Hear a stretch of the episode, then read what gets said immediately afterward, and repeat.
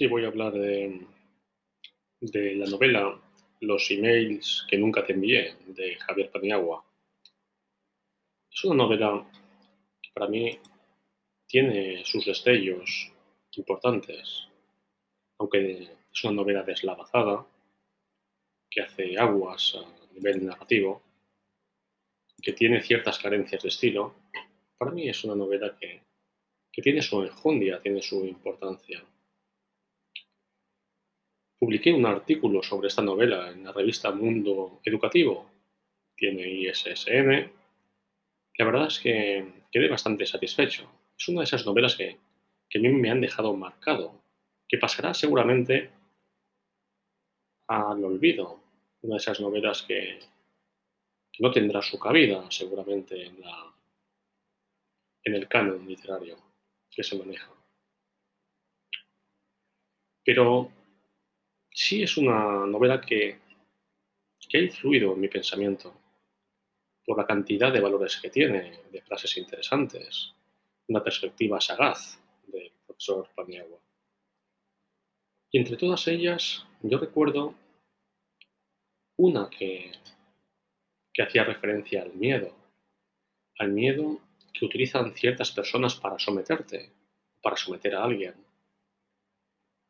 y decía el padre de Javier Paniagua algo muy interesante, que siempre será peor si te sometes al miedo que cualquier consecuencia de no someterte.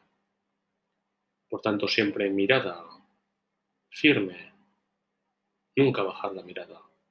Uno pierde la eternidad, la fuerza y deja de ser inmortal.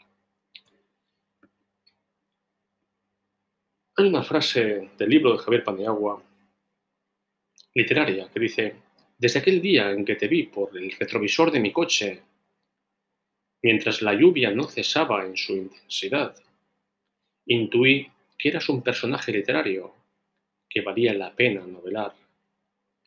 Y es en esta frase donde logra compendiarse el principal argumento de la obra del catedrático de historia y director de la UNED en Valencia, don Javier Paniagua. La literatura como sucedáneo, droga intelectiva que se necesita para vivir. Literatura como recurso intelectual de posesión del objeto deseado. Literatura como bisturí de cirujano para llegar a un fondo abstracto donde extirpar la espina de la imposibilidad. ¿Cuál sería esta imposibilidad en este caso? Una imposibilidad en forma de mujer muchas veces, o en forma de mantener la salud y la vitalidad contra la vejez y la muerte.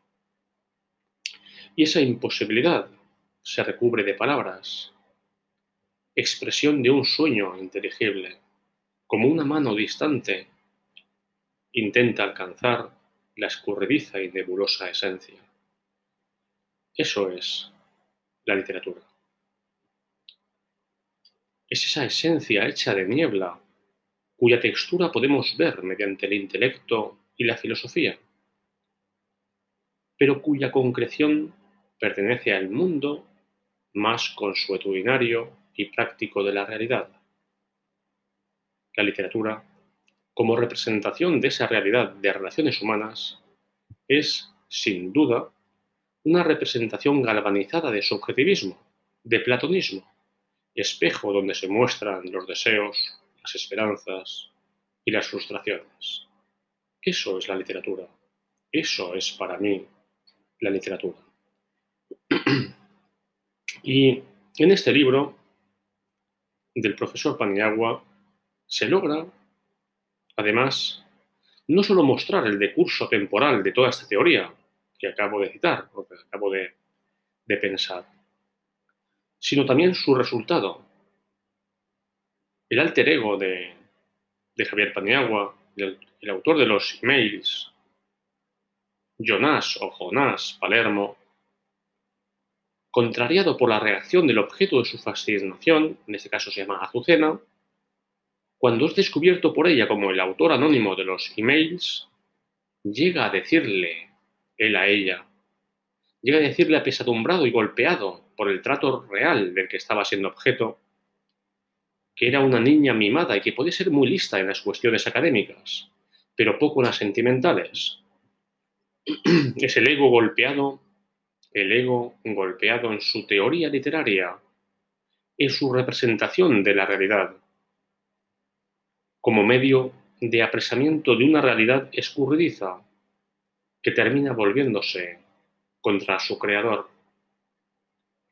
Esta imposibilidad en forma de mujer, esta realidad escurridiza, este deseo que sale volando lejos. El lirismo fascinación por la mujer que presenta nuestro protagonista autodiegético y omnisciente, alter ego de Javier Paniagua, pienso, su carencia de practicidad choca frontalmente como una antítesis no solo estilística, sino también actitudinal, cuando, reunido con sus amigos, profesores universitarios como él, estos, enterados de sus andanzas con aquella profesora universitaria, le reprochan su conducta tan poco práctica. Pero tío, encima no te la has tirado. Eres gilipollas, te estás volviendo un espiritualista, pero joder, ¿cómo puedes perder el tiempo de esa forma? No tiene solución, dedícate a la literatura y abandona el mundo. Y sobre todo, escucha de uno de sus amigos la frase más práctica, quizá por ello menos comprometida con los sentimientos, que puede proferir alguien en el campo de las relaciones humanas. Polvo que no has de tener, déjalo correr. Los emails que nunca te envié, como mímesis, como representación mimética de la realidad, abarca varios campos temáticos bajo el denominador común de las relaciones humanas.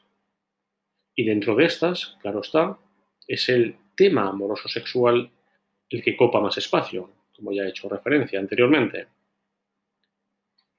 Pero evitar el, el comentario de todos los aspectos humanos y filosóficos de los que está dotada esta novela dejaría una visión manca, una visión a retazos de una complejidad que, de circunscribirse a un tema, sería, como ya apunté anteriormente, al genérico de las relaciones humanas y por extensión al mundo, muchas veces huero insustancial de las apariencias. Por ejemplo, el mundo de apariencias universitario, donde muchas de las carreras aparecen ungidas por el dedo, apadrinadas. O el mundo de la política, que si bien es tratado por el profesor Paniagua con tacto, sin estridencias, ello no imposibilita observar un fondo de denuncia. La política como un fin en sí mismo de medro social, como un trabajo más, para quien quizá no tiene más interés, en última instancia, que su propio sustento y beneficio. Es interesante esto del mundo de las apariencias, porque muchas veces solo queremos ver o solo vemos aquello que coincide con nuestra visión del mundo, de las cosas. Solo vemos lo que queremos ver.